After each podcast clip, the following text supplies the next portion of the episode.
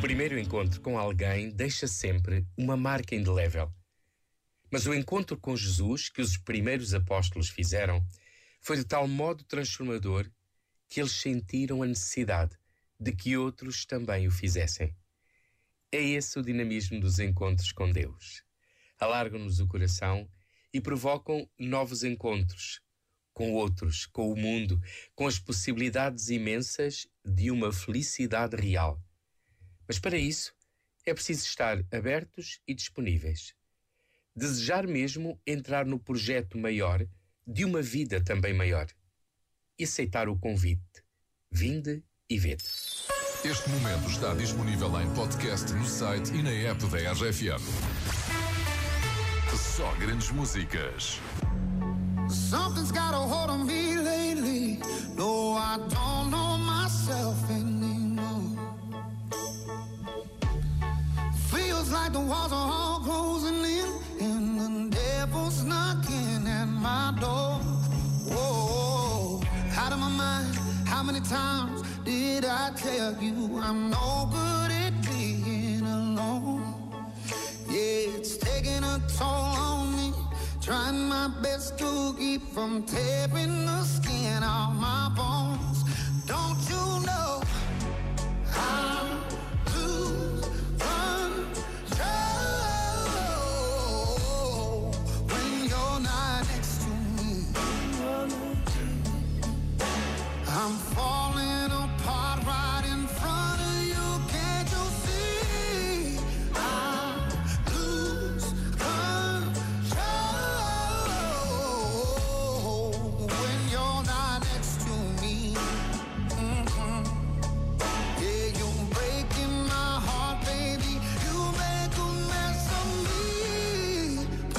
Problematic. Problem is, I want your body like a fiend, like a bad habit. Bad habits hard to break when I'm with you. Yeah, I know I can do it on my own, but I want that real full moon, black magic, and it takes two. Problematic. Problem is, when I'm with you, I'm an addict, and I need some relief. My skin ain't your teeth, can't see the forest down on my knees,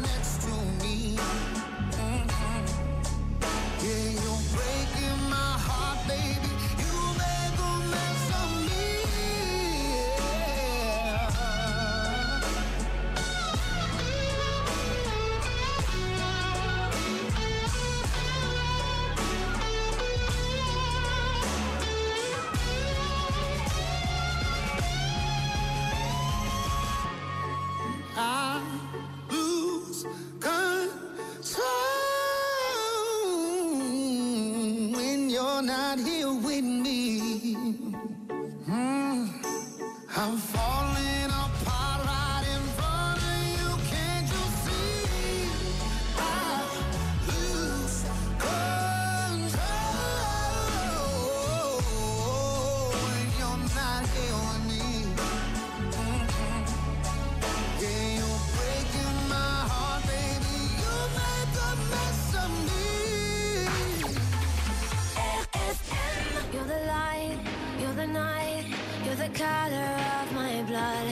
You're the cure, you're the pain, you're the only thing I wanna touch.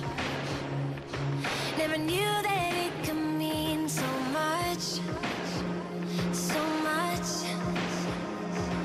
You're the fear, I don't care, cause I've never been so high. Follow me through the dark, let me take you past the satellites.